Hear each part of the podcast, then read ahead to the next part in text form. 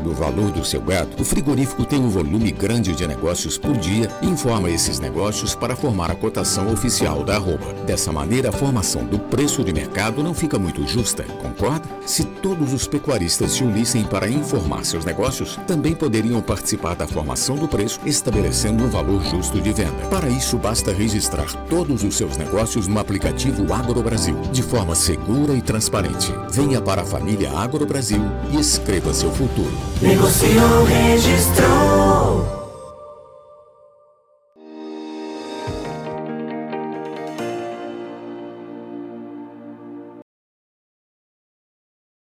Olá, muito bom dia a você que está conosco aqui pelo Notícias Agrícolas, aguardando pelas informações do mercado do boi. A gente tinha preparado aqui para conversar um pouquinho sobre as contas aí do confinamento. Quem está comigo para trazer mais notícias, mais informações sobre essas contas é o Marcos Araújo, direto lá da Agriinvest, direto lá de Curitiba, no Paraná. Mas óbvio que a gente não pode deixar de falar de mais uma notícia preocupante para a pecuária brasileira, que foi a suspensão de outros quatro frigoríficos nesse final de semana aí para é, é, compras da China, para envio de carne é, bovina para a China. Marcos Araújo, seja bem-vindo, meu caro. Muito obrigado por estar aqui com a gente. Nos ajude a entender que impacto é essa notícia de mais quatro frigoríficos, além daqueles que já estavam suspensos, entram para essa lista, então, agora, Marcos, é isso? Olá, Alexander. Bom dia a todos. Ah, o governo chinês fez uma, uma suspensão temporária por uma semana de quatro novas unidades de abate de bovinos aqui do Brasil e isso daí, de certa forma, também acaba repercutindo negativamente no mercado. Já nesse momento agora, o boi gordo na B13, o vencimento maio, tem uma queda de R$ reais por arroba. Lembrando que a China tem atuado forte nas importações brasileiras de carne bovina, pagando aí um prêmio, um ágio, a grosso modo, cerca de R$ reais por animal gordo abatido, em função da precocidade, todas aquelas questões sanitárias, e isso daí tem deixado o preço do boi bem descolado em relação ao mercado doméstico e a outros destinos também. Portanto, a China é um bom pagador do nosso, do nosso boi e sem ela no mercado, isso daí acaba repercutindo negativamente. São plantas importantes, Marcos? São é, plantas que é, justificam uma preocupação maior aí por parte dos pecuaristas?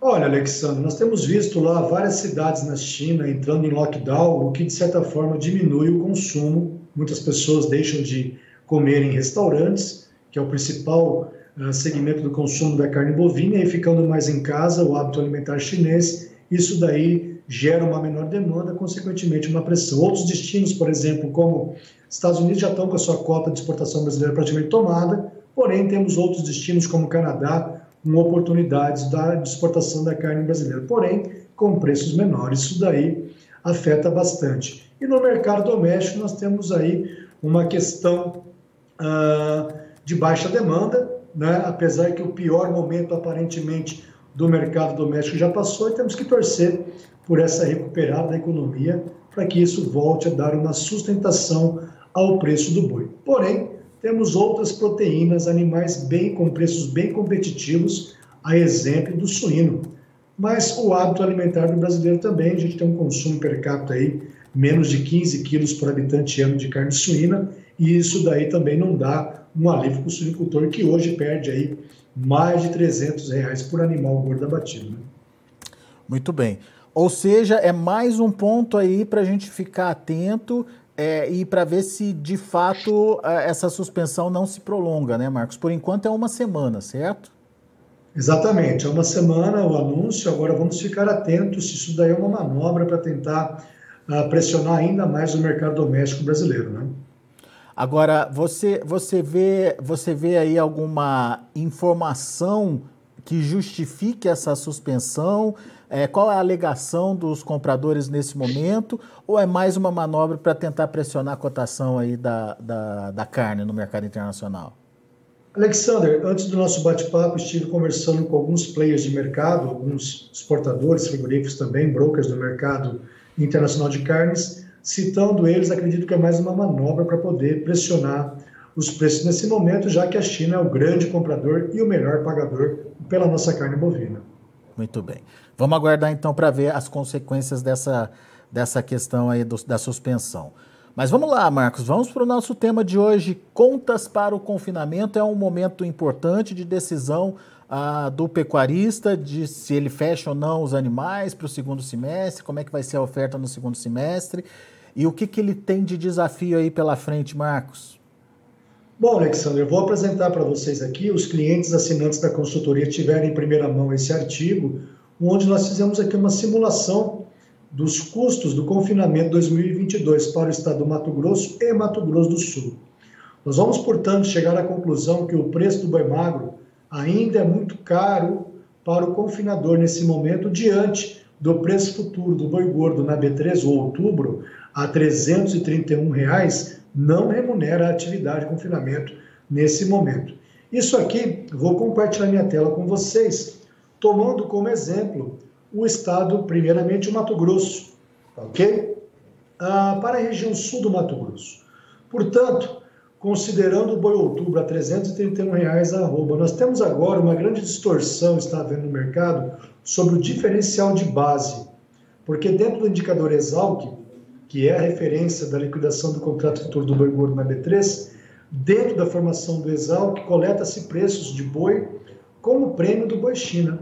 E aí você tem essa diferença de 20, 30 reais por arroba em relação ao boi para outros destinos, exceto China. Portanto, isso daí tem, tem dado um fortalecimento do preço do boi na bolsa, porém, para outros animais que é abatido pelo mercado doméstico ou não China, isso daí tem causado uma grande distorção no diferencial de bens históricos para aquela região. Feito essa observação, estou considerando para o sul do Mato Grosso um diferencial de base de 25 reais por arroba e um custo operacional entre entrada e saída uh, na B3 do contrato futuro de 96 centavos por arroba. Portanto, esse boi na B3 de 331 reais para outubro equivale na região sul do Mato Grosso, né? região de Primavera do Leste, Rondonópolis, a grosso modo, 305 reais a arroba.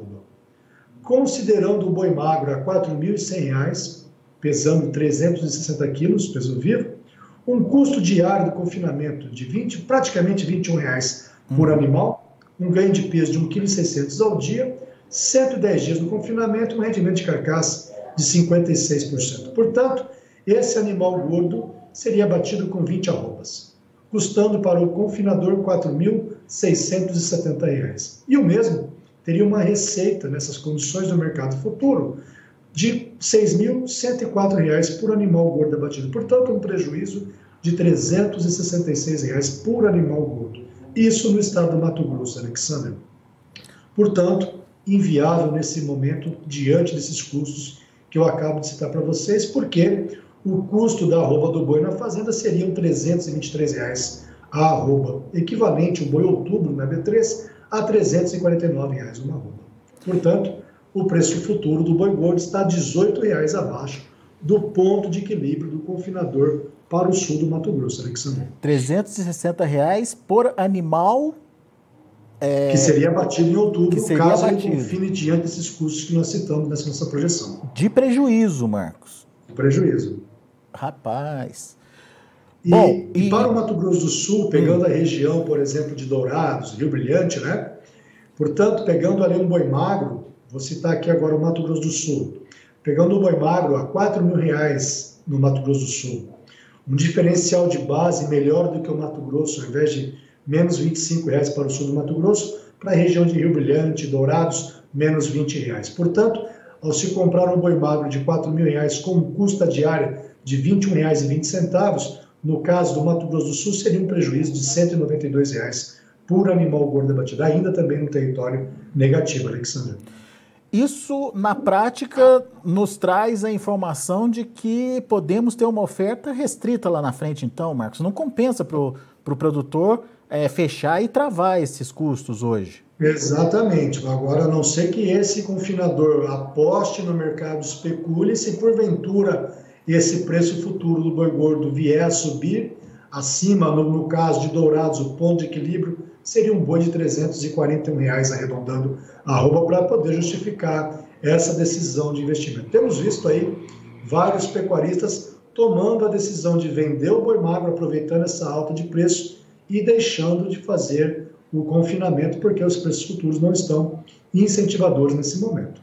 Nos e aí, menor oferta para frente. Nos Estados Unidos a gente viu acontecer isso, Marcos. É, o, o, o, confinador fazia as contas, não compensava e acabava é, se desfazendo aí do boi magro. E o que a gente viu foi uma pressão é, bastante forte sobre os preços do boi magro. Qual a possibilidade disso acontecer por aqui também? É a velha máxima do mercado, Alexander. Para preço baixo, cura preço baixo. Por que isso daí? Quando o preço é baixo, desincentiva a atividade. Portanto, menos, menos oferta para frente e aí o mercado vai ter uma alta considerável nisso daí. Agora, o produtor rural, a mensagem que nós temos que deixar para quem nos escuta aí é que esse ano, mais do que nunca, se profissionalizar na gestão de risco vai ser crucial, porque se porventura o mercado não recuperar, o prejuízo é caro. A exemplo de 2020, que nós vimos aquela choradeira, quando tivemos casos de vaca louca típica, 2021, né?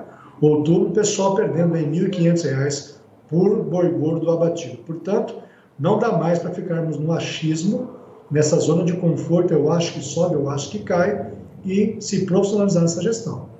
E diante dos números que você apresentou, quais são as alternativas que o produtor tem, Marcos? É, a pecuária, o produtor não tem muita flexibilidade nisso, né, Alexandre? É tentar diminuir o máximo possível o custo de uma dieta, mas também não dá para fazer milagre. Né? Nós temos aí custo de DDGS, do farelo, de soja, que são fontes de proteína vegetal na ração animal. Temos também o milho, por mais que o milho recuou, mas uma dieta de 21 reais hoje é bem dentro da realidade, tá ok? Portanto, seria uma manobra aí tentar comprar o boi magro o mais barato possível para justificar esse confinamento. Ou apostar no mercado para que o preço suba e acerte nessa especulação aí, nessa aposta para poder é, remunerar a atividade. Agora, Dá para. Dá pra, é, isso, isso a gente está falando de oferta. Dá para entender ou pelo menos projetar a demanda mais para o final do ano, Marcos? Olha, Alexandre, vai muito agora a demanda, falando de China, né? Vai muito dessa questão da continuidade do, desses lockdowns por lá, em relação ao combate ao Covid, e de que forma isso daí uh, eles podem. Graças a Deus, o hábito do chinês, eles têm dinheiro, têm uma classe média muito grande, para poder pagar bem pela nossa carne bovina. Portanto, o médio e longo prazo é um horizonte favorável. Podemos ter eventualmente algum solavanco, alguma, alguma derrubada de preço, mas que não deve ser estrutural para permanecer por tanto tempo assim, eu acredito. É, quer dizer, a demanda chinesa ela existe, pre precisa só passar esse período aí que está é, complicado por lá por conta da Covid, é isso? Exatamente. Você tem hoje toda essa questão de urbanização, aumento de renda, que dá sustentação para as commodities de médio e longo prazo, e isso daí vai ter que ser. E o pessoal dificilmente vai ter uma mudança tão drástica do seu hábito alimentar para poder voltar, por exemplo, só comer carne suína, deixar de comer uma carne bovina. Então, o pessoal pegou gosto, então eu acredito que isso daí deva ser assim firme de médio e longo prazo. Muito bem. China demandando, então, é uma boa notícia. Agora, e mercado interno, Marcos? Dentro do mercado interno, Alexandre, nós temos aí, você pega, por exemplo, essa questão de inflação, questão de ganhos reais do, do, do funcionário, do empregado brasileiro, isso tudo aí a classe, a classe baixa tem sido penalizada com o seu poder de compra de carne bovina. Você tem hoje outros produtos substitutos, a exemplo da carne suína, aqui no Paraná em torno de R$ 4,70 o quilo vivo do suíno. Então, o suinocultor perdendo também 340 reais uhum. por animal gordo abatido, vem sofrendo essa margem negativa há um bom tempo. O suinocultor independente aí sangrando na atividade, mas isso para o consumidor é uma fonte de proteína animal mais barata do que a carne bovina. Portanto, o problema mais é cultural no Brasil. Nós consumimos aí em torno de 14, 15 quilos por habitante ano, nosso consumo per capita, contra 40 quilos na China de carne suína. O brasileiro, assim como eu também, nós somos apaixonados pelo churrasco, né? Então, a carne bovina.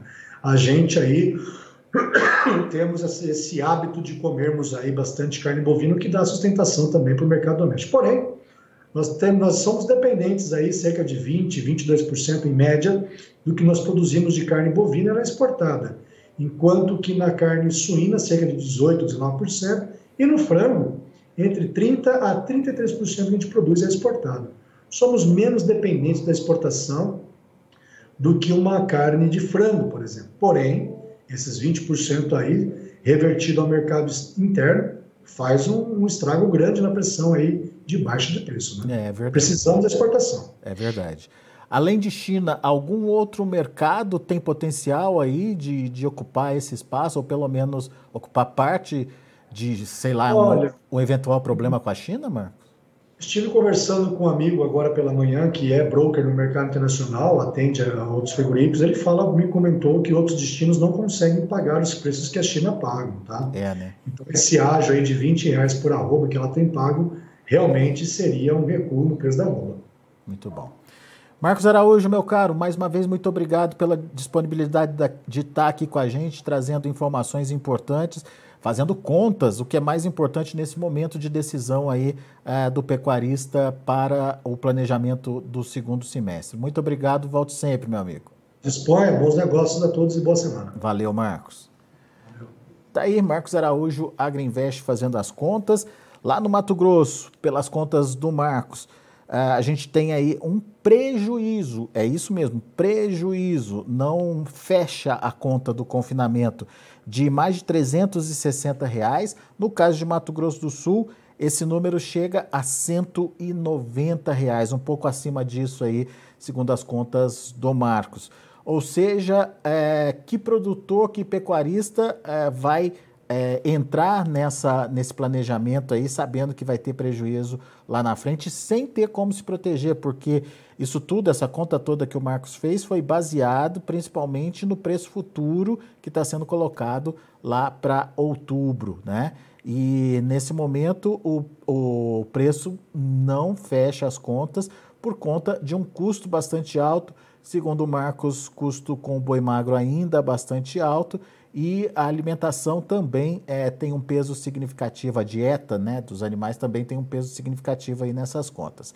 Então, por enquanto, produtor, o pecuarista não está animado não, pelo menos é o que mostra quando ele coloca aí as contas na ponta do lápis. Bom, vamos ver os preços, vamos ver como encerraram as negociações lá na... Encerraram não, estão em andamento, lá na B3. Nesse momento, o abril está trabalhando a R$ 326,35, está caindo 0,23%, muito obviamente por conta dessa questão da suspensão dos frigoríficos, é, mais quatro frigoríficos, além é, daqueles de Mozarlândia e Tangará da Serra que a gente já viu acontecer nas semanas anteriores.